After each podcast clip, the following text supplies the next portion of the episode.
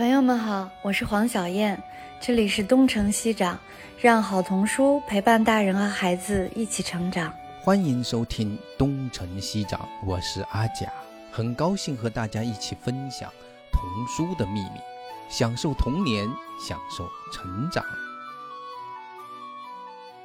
欢迎大家来到东城西长。今天我们的嘉宾是张明洲老师。张明洲老师是现任国际儿童读物联盟 IBBY 的主席，也是有史以来第一位来自中国的主席，就是最高领导者。然后他还是生命树童书网和生命树文化促进中心的创始人，中国儿童文学研究会的常务副会长，中国版协的常务理事。张老师，您跟大家打个招呼。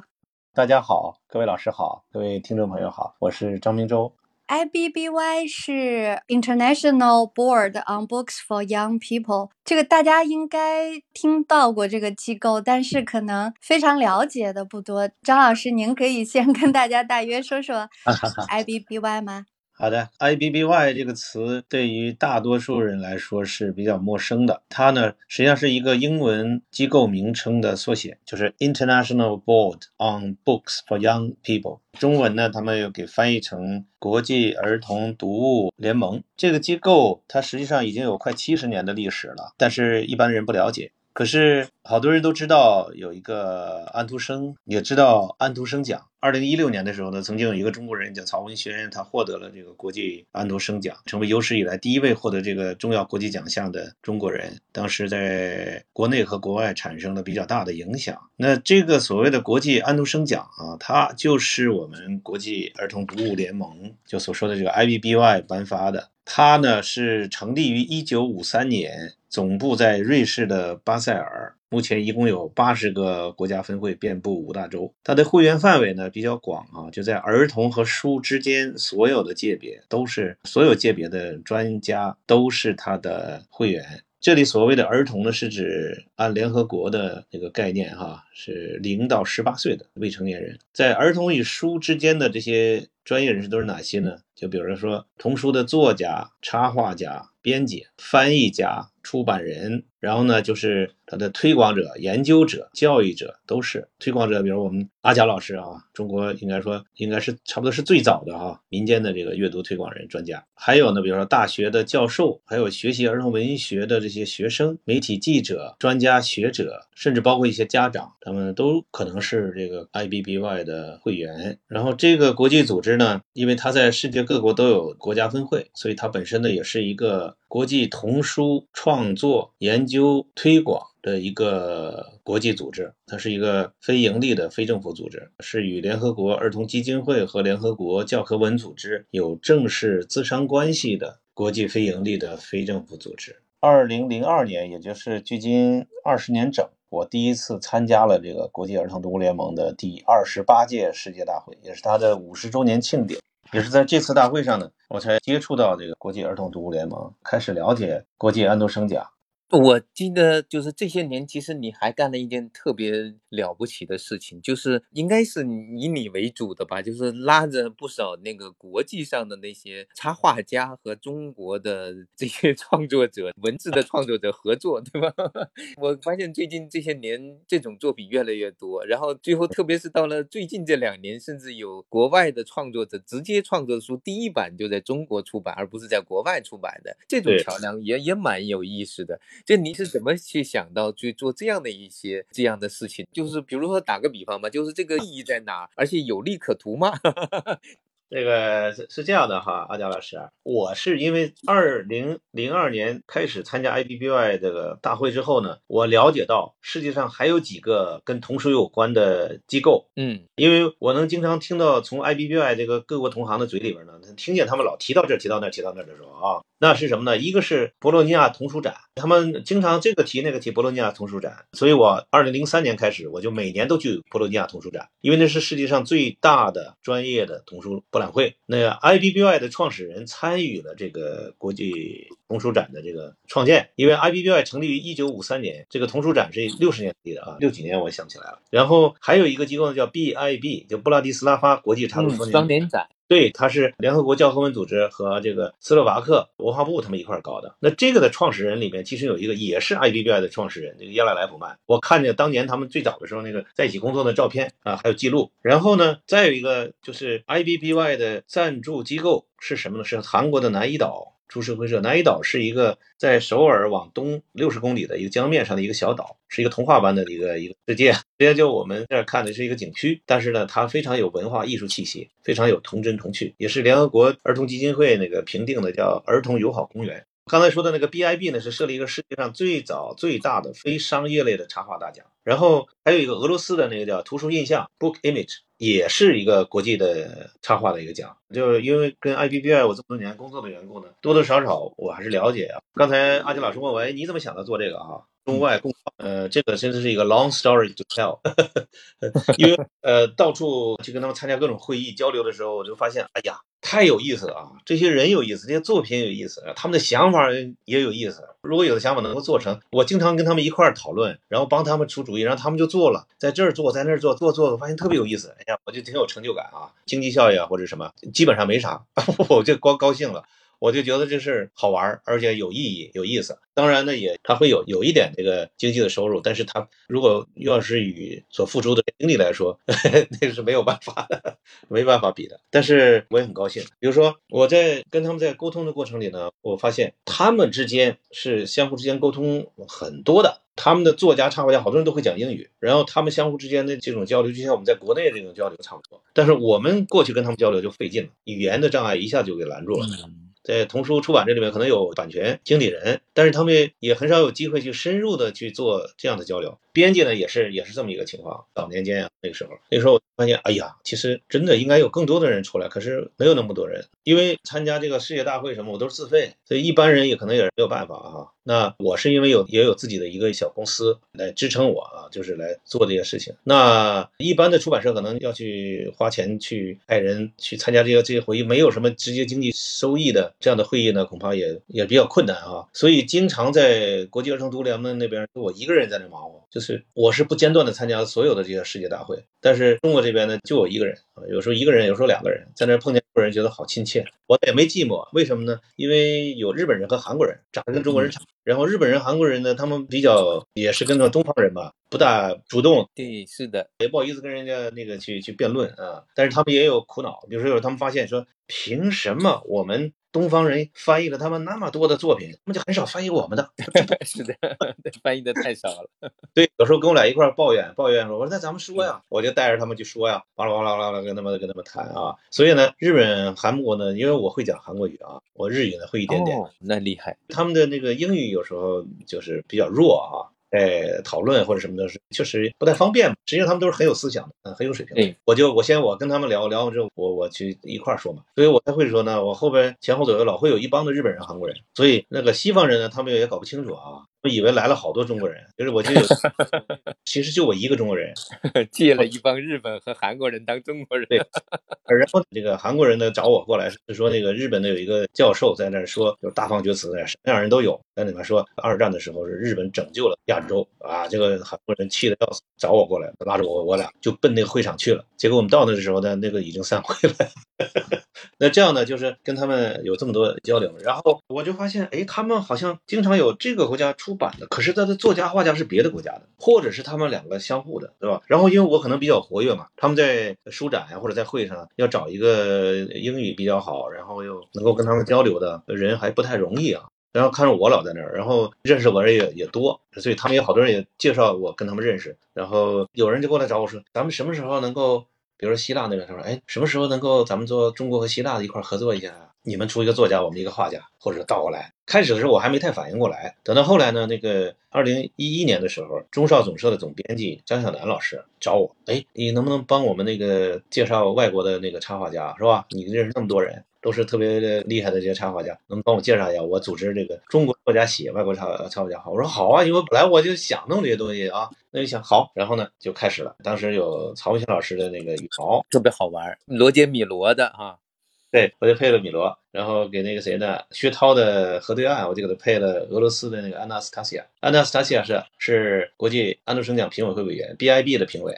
那俄罗斯那个图书印象的插画奖是他创办的。怪不得这几年不少中国的插画家拿了图书印象奖。对对对，这这就我这边推的，你的推动很重要，是的。BIB 那边呢是二零零五年，BIB 那个他们创始人杜三肉，杜三肉呢，他也是曾经做过 IBBY 的主题，他就老找我，他先带着我去看他那个 BIB 的展台，然后我看，哎呦，我说这个太好了，是的，而且那个作品太富有想象力了，太美了哦。他看我对这个特感兴趣，就说：“哎，你能不能帮我忙啊？能不能把你们组织中国的插画家参加活动啊？”他说：“已经好多好多年没有中国人参加了。”是的，怎么可能中国人没参加的？都是真的没有了。他说：“我说那好啊，我就那个跟海飞主席说，跟那个李元军老师说哈，然后呢就决定二零零五年九月份，因为我三月份在博洛尼亚看见这个，九月份就组织中国人大概十五个插画家去参加他们的展览，并且带了一个团队去。从此开始，中国又开始恢复了跟的 BIB。实际上前面已经断了十多年，因为一九九三年的时候，蔡高老师获得过金苹果奖哈，后来就断了。那后来是那个是谁？那个玉荣他自己寄过去，从英国寄过去，拿了又拿了一次，对吧？，对，呃，我零五年的时候开始中国人参加，零五、零七、零九，然后一三年的时候呢，他们就邀请我做评委，做这个 BIB 的评委。我开始觉得不好意思，我不专业啊，我自己一直觉得我不够专业，我因为我很敬重这些插画家。后来那个杜珊娜跟我说，他说你虽然不是插画家哈、他听我在很多国际场合、这演讲会上发言，或者私下跟他们交流的时候，他说你你其实已经是个专家了，请你一定要接受。他说我们希望能够来自世界各国的那个专家来参加。中国这边一直都断的啊，我们希望你能够参加。后来我我想，那就那我那我就参加。其实我也挺想参加，只不过我自己不太有自信。然后参加的时候呢，我自己画了一个小范围，画了大概二十个人。等到最后评出来的时候呢，十一个获奖的哈，一个首奖，五个金苹果奖，五个徽章奖，这十一个人全部在人小范围里边。嗯，看来还是很有眼光的，对吧？我心里边哦，那还是有点眼光。是的，然后最好玩的是玉荣，玉荣老师呢，他从英国寄过去了，寄过去之后呢，那我们在评审的时候啊，那他的作品和另外一个插画家作品，就就是我们的评委啊，十个国际评委呢就争论，争论来争论去，这俩也选不出来一个，然后他们就把目光全投向我了，都都看着我。那我想，那我该说话了，是吧？那有中国人要获奖的话，多好啊！我说我建议选玉荣。我其实那时候我根本不认识玉荣老师啊。我说为什么呢？我说因为你看他用的是那个剪纸哈，剪纸艺术是传统艺术，我也不好说是中国的还是外国的，有很多国家也有是吧？安东升也很喜欢那个剪纸艺术，也有可能最早是我们来，但也有可能他是各地自发出来的哈，就不讲这个东西。但是呢，我说这个传统艺术它做了创新，因为我们的 BIB 呢，我们选出的作品是应该是探索或者是表明图画书、插画艺术的某种这个发展趋势。对吧？要推动这个插画艺术的发展。我说各国艺术家都在努力的从传统里面走出来，从传统和当代结合。那他这里面同时又用那个铅笔画，是吧？画的特别具有生活气息。嗯，然后我再把那个故事中文的，我再跟他们讲的啥啥啥故事，就云朵一样的八哥嘛，是吧？我说我们应该鼓励这样的年轻插画家。我说完之后，他们一致通过玉荣获奖，哎呀，特别开心。然后领奖的时候，他们那个文化部长颁奖，那我就带着把玉荣的那个那个奖抱着。这现场的一个仪式吧，就是那玉荣以后，这个当然玉老师他的水平非常好啊，后来陆陆续续的就获得比较南怡岛的那个奖啊，南怡岛国际插画双年奖，还有这个俄罗斯的那个图书印象奖啊，等等等等的啊，他是获了好多奖，呃，他作品越来越棒，真是我特别高兴。呃，这是 BIB，然后南怡岛呢，南怡岛是因为二零零六年在澳门那个世界大会呢，我了解了这个南怡岛。南怡岛呢？之前二零零五年的时候，零三年啊，筹备北京大会的时候，我给那个日本分会、韩国分会写信，我希望能够组织一个，比如说中日韩三国小朋友一个写作比赛，比如说我心中的日本、韩国，就中国孩子啊，我心中的日本、韩国。日本的小朋友呢说，我心中的中国和韩国；韩国呢小朋友就是我心中的日本和中国等等啊，组织这么样一个一个写作比赛。这样呢，我认识了那个韩国分会的 IBBY 韩国分会主席康宇炫先生。他就是南怡岛的 CEO，他是个插画家，邀请我们去南怡岛去看。我一看，哇，那个岛上到处都是插画，到处都是绘本，房间里边、厕所里边都是绘。他做的阅读推广做的太好玩了，那我就推荐他呢，参加了澳门世界大会的全体大会，做了演讲。演讲之后呢，就在 IBBI 系统，他一下子他就出名了。最早的时候参加他的国际的插画展时，大概有二十六。一下就变成六十多个国家，那时候 IBI 有六十多个国家。然后零七年的时候呢，他邀请我，他们在零六年啊，南怡岛呢成立了叫什么南怡共和国，然后邀请我做南怡共和国驻华大使。这就好。他很认真，很认真的办了一个国家，特别认真的呃跟我说说，你看你当过外交官哈。你想过要当大使，可是你离开外交部你也当不了了，对不对？我说是啊。他说你看我这是一个国家，然后呢，我们请你做大使，让你派回你驻回到中国。我们是个童话国家，没有人能够拦住我们。你愿不愿意？我说我愿意。结果我就成了，我就成了南南一国。还有个南一南一国的 大使，我是南一国驻驻华大使啊。然后呢，呃，我在外交部的那些老朋友们哈，我就跟他们开玩笑，我说你看你们在。外交部，你们还没当上大使呢，我是第一个。混了这么多年，就离开了外交部，反而成了大使。他们觉得好笑，好笑啊！但是，呃，但确实是因为有这样的这么多的交流呢，以后呢，他们对南一岛的对，因为我是在 IBY 里面，我是很熟悉嘛，因为我也筹办那个世界大会，我做了四年，跟他们密切的交往。我知道 I B B 里面有多么丰富的资源，多么美好的一个事业哈。那我把这些东西呢，我都介绍给韩国，介绍给他们多，介绍越多，他们越发现哟，南一岛 I B B 这么好哈。他们也确实参加大会就也了解了，了解之后呢，那个二零零八年的时候，正好日本的那个日产汽车因为经营各方面吧，因为实力可能就是有点不够了，所以他们呢决定退出赞助国际安徒生奖，然后南一岛就开始赞助安徒生奖了。所以这个南一岛赞助安徒生奖呢，我也算是直接间接的啊发挥了一点作用。呃，因为如果他要是不了解这么多 IBBY 的，没有这么多交流的话，恐怕也也很难啊。那南一岛呢？在宣布他这个赞助安徒生奖的时候呢，是在二零零八年在丹麦 IBBY 世界大会上，当时丹麦女王出席啊，还给那个当年的呃，因为丹麦女王是安徒生奖的最高监护人嘛，她现场给英诺森提颁奖，然后呢就宣布南伊共和国将成为安徒生奖的赞助商。现场呢，这个南伊共和国总统 是这个插画家卢宇宪呃康宇宪先生。他宣读，他是用那个韩国语宣读，然后我再给他翻译成英文，还，这挺好玩。然后呢，因为有这么多的交流哈，那我因为在南怡岛，在那到处我能见到罗杰米罗啊这些插画家，我都反正这儿见那儿见的，经常跟他们聊，怎么发现，我就把我认为最好的插画家我就介绍了。而且我在二零一一年在韩国南怡岛的时候，我发现罗杰米罗哈，我当时我记印象特别深，我说我说这家伙很快就会获得安徒生奖，我就是这个直觉。一他作品特别棒，确实太特别了，很美，而且很有思想，不是光是好玩，光是好看。但，因为安徒生奖的那个评审标准里面，它是有一些东西的。比如说，比如它的很强的文学性，很强的艺术性，对吧？然后呢，它能够启发儿童的那个好奇心和想象力，还有呢，它有文化的那个特点、特征，对文化特征，呃，要反对这个民族主义，什么纳粹什么之类的啊。那这些东西其实全有啊。而且呢，这个呃还有一定的深度，就是它的内涵要丰富。米罗的作品刚好是这样的，而且他英文也非常棒，他在国际这个我们这个圈子里面非常活跃。那我当时感觉他很快就获得。然后二零一二年在伦敦开那个 IBY 世界大会上，就给安徒生奖颁奖的现场。就是在瓦特蒸汽机旁边颁奖，你看科学和艺术，英国分会也是用心良苦，他们在这叫自然历史博物馆里面的瓦特蒸汽机旁边给当年的安徒生奖得主颁奖，一个是那个西斯，彼得彼得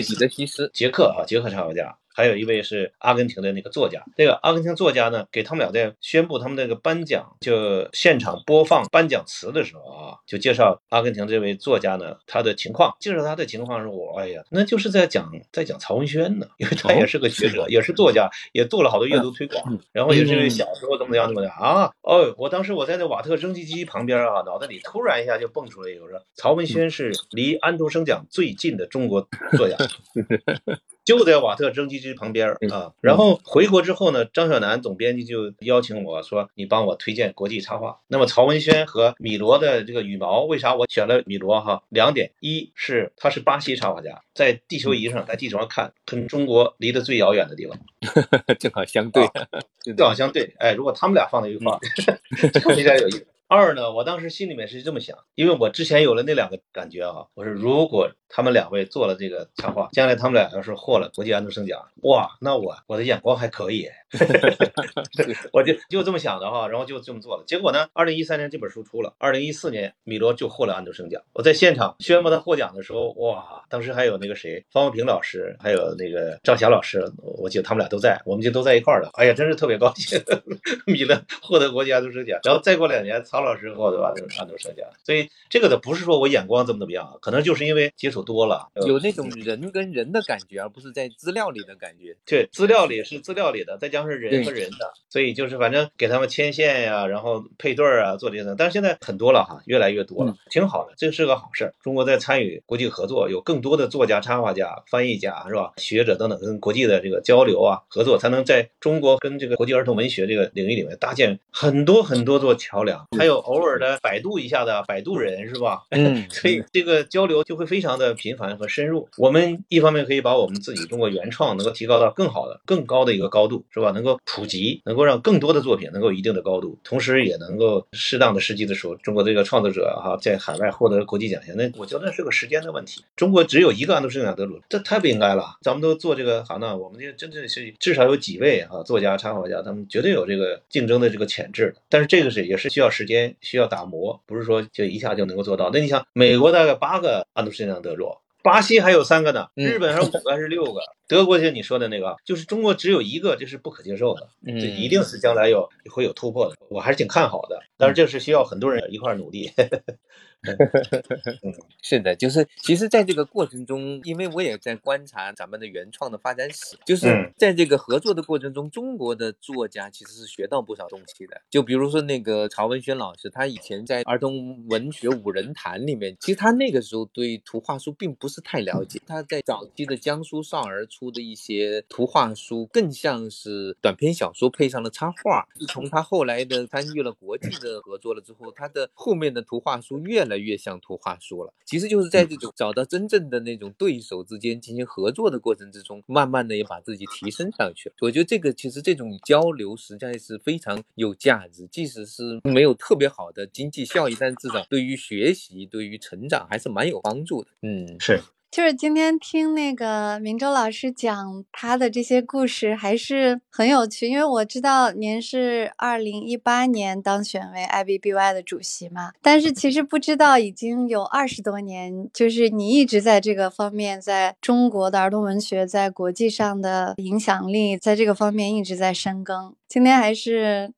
学到了好多。其实我有一个问题，就是关于国际安徒生奖的，就是我们刚才有说，就是联合国教科文组织是说零到十八岁嘛，所以在国际上童书，其实我们说到童书这个概念，都指的是零到十八岁。那在海外，实际上现在 YA 是，就是您刚才也说了，YA 是卖的，其实在西方市场是卖的最好的。但是国际安徒生奖它是一个作家奖，一个插画师奖。我自己可能了解的特别有限，我发现好像基本上还是十二岁以下的为十二岁以下读者写作的作者获奖的多，对吧？不一定，他这个年龄段就是限在零到十八岁，而不是限到零到十二岁，这肯定没有这样的规定，或者这样的默契都没有。但是就是我们观察这个获奖者，这个获奖者的写作来看的话，阿佳老师可能也比较了解这么多年的获奖者的作品。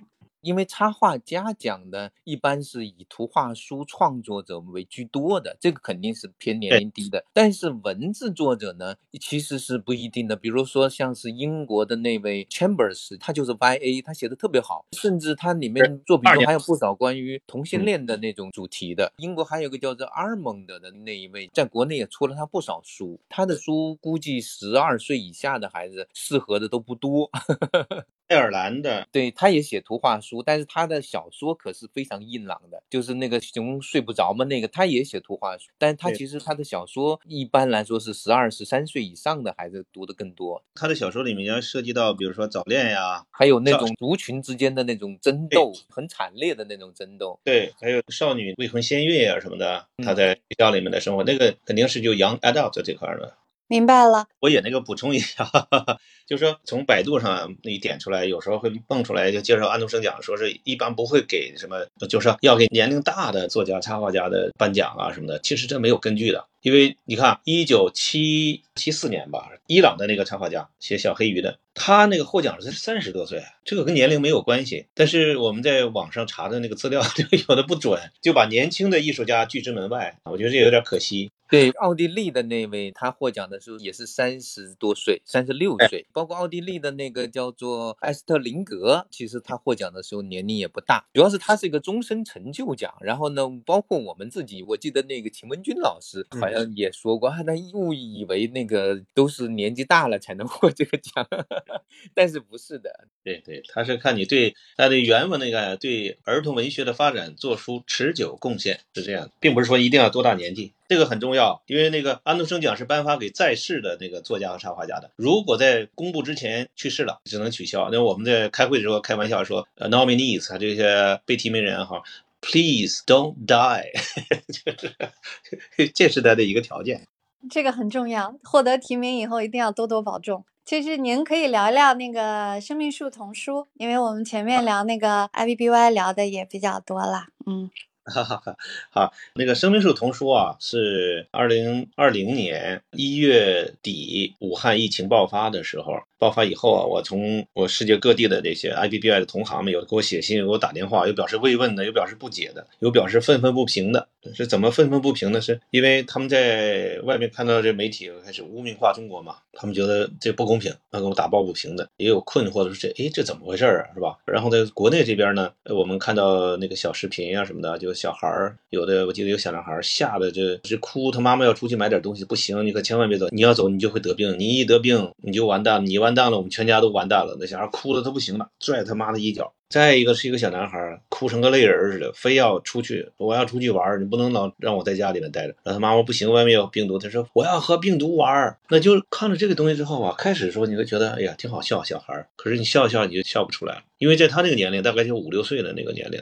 那是真的，那个小姑娘是真的害怕、恐惧。那个小男孩呢，也是真的，就是不知道这个新冠，特别是那个时候啊，那有多严重。他对死亡啊什么是没概念的，对这个疾病啊，这个什么病毒是没概念，不了解。那我就想，这个再加上外面的开始污名化中国啊，我就想这个。我应该做些什么？作为 I B D I 主席，我们就要通过童书促进国际理解。因为当时已经在已经串到四十个国家了。我从各国同事的这个反馈里面，我知道他们其实对这个病毒的严重性没有意识到。我知道很快就在这种状态下，一定很快就全世界都是了。那也就是说，全世界的小朋友都会像中国小朋友那样。然后外面对中国的污名化又那么严重，我是想，那我们是做的什么？我就想想想想，我我那时候我正好发现国内呢，咱们有些出版社、有些作家、插画家，他们真的是特别棒。我为中国的咱们这个同行，我真是感到自豪。他们用了短短的不到一个月的时间，就创作出很多那个抗疫的绘本，电子版的，然后在朋友圈里发。我很敬佩啊，我也挺感动的。那我就想，那我是不是可以发起一个倡议，大家把这些版权捐出来，然后我来组织精选，然后翻译成外文给世界各国的读者看。这既可以帮助中国的小朋友哈，尽快的能够了解这个疫情，因为毕竟你用成人的那写那些科普的科学的那些东西，孩子其实不懂，还是要那个孩子的这个成长心理啊，是吧？他的年龄段等等的，便于他们了解的这样的好故事，来让他们看，让他们了解疫情，同时也能够培养他们在特殊时。期的也能培养他们阅读习惯的，爱上阅读。然后同时呢，这些东西如果翻成外文的话，可以让世界各国的孩子看。我想他们一能了解这个疫情，了解病毒，不至于那么恐惧，也，不至于那么就是不知道自我保护，不知道怎么自我保护啊。同时呢，其实也是希望大家了解中国的善意，中国的智慧。所以我就二月二十九号那天晚上，我发了一个倡议，在朋友圈发了，没想到呢，得到了非常热烈的响应啊。大概有六十多家那个出版机构，后来更多了，把他们的那个作品发给我了。然后我组织了一个团队，从团队当时少儿图书馆的馆长王志庚老师呢，帮我做了一个大的这个规划，就是我们要建立一个机制，比如说我们要设立几个部门，一个是专家遴选组，从这些书里面呢选出来十一种，然后呢又组织这个翻译组，还有版权事务组。是负责法律事务的。虽然这是公益的活动，但是也要法律上要要合法合规的。然后还有这个版式设计组，还有这个技术支持组，就是建网站。嗯，因为之前是想把这些书翻译完之后放在一个什么网站上，当时也没想那么完整啊。后来发现这个不可能在任何网站上这样发，那我们就那怎么办呢？我们就创建了一个网站，创建一个网站，然后这是个多语种的网站，就这样做起来了。当时还有真的好多人帮助我们，专家遴选组这边呢，当时有那个还有孙慧阳老师、李国雷老师、九儿啊。他们好多呢，这个专家给我做这个专家遴选组，然后翻译组呢，要是上海外国语大学，就是我的母校，我们那个张校长呢非常的支持，然后就派了我们的高翻学院的院长来牵头，吴刚老师来牵头，然后组织大概四百个左右的这个翻译啊，按照非常标准的翻译流程，因为他们经常给联合国做那个翻译，联合国项目效率非常高。然后我们大概用了一个月的时间呢，就把这个这个书翻译好，版式设计是由那个刘磊老师，就是青岛出版社济南分社社长他的那个团队，于杰老师他们的。把这个都设计的做好，然后由青岛的那个依兰云计算公司他们支持我们哈，做了这个网站。但是网站这个名字叫什么呢？开始也没有。后来呢，刚好在这个过程里边有斯里兰卡分会的主席，疫情爆发以后呢，他给我们录来了一个小视频，然后又给我们发那个微信啊，慰问中国朋友们。然后上面还给我发了一个图案，叫 Tree of Life，是它一个两千年左右的一个吉祥图案，象征着这个比如说繁荣啊、希望啊等等美好的含义的传统图案。那我看之后呢，就觉得这个 Life Tree 这个特别有意思，特别是在疫情爆发那个时候，呢，就是生和死一线之隔啊，生命这个时候是多么的 sensitive，非常的敏感。那个时候叫生命，然后树茁壮成长，不断的向上。我觉得这个名字非常好。那我想 Life Tree Books 怎么样？哎，我英文念了几遍，说哎呀还挺顺。我说 Life Tree Books，中文那叫生命树童书怎么样？念了几遍发现可以。然后我就把这个网站的名字就定成生命树童书网。然后英文的就 Life Tree Books 就这样的。然后要做这么一个网站的话，我要设计个海报。海报怎么办呢？那我就给那个罗杰米罗哈，我老朋友，我给他，我俩连着微信，我跟他说了这个事。他第二天就给我设计出来一个那个 Life Tree 的一个海报，像剪纸似的。如果用丝网印印出来特别漂亮，比原来的那个传统图案呢就更加的当代，更加的有艺术气息，更加儿童化。我就用了这个 Life Tree Books，再加上海报，这样呢，我们这个网站就出来。然后很快一个月时间呢，我们就上线了。十十一本书，十一个语种，在全球免费播放，其中有五本呢还被选到那叫赛月啊那个平台，他们呢在全球七十八个国家五万座图书馆里面免费的播放，而且成为二零二零年暑期的重点推荐书目，就是中国童书能够被海外这样大规模的阅读。是吧？而且是新创的、原创的，这个确实是还挺，真是让人挺振奋的。那大概有一百多个国家的那个读者看了这个东西，然后也有国外的媒体报道。后来有几个国家，他们自己主动的要求再加了几个语种啊，比如说马耳他语，是吧？他们自己就组织要翻译，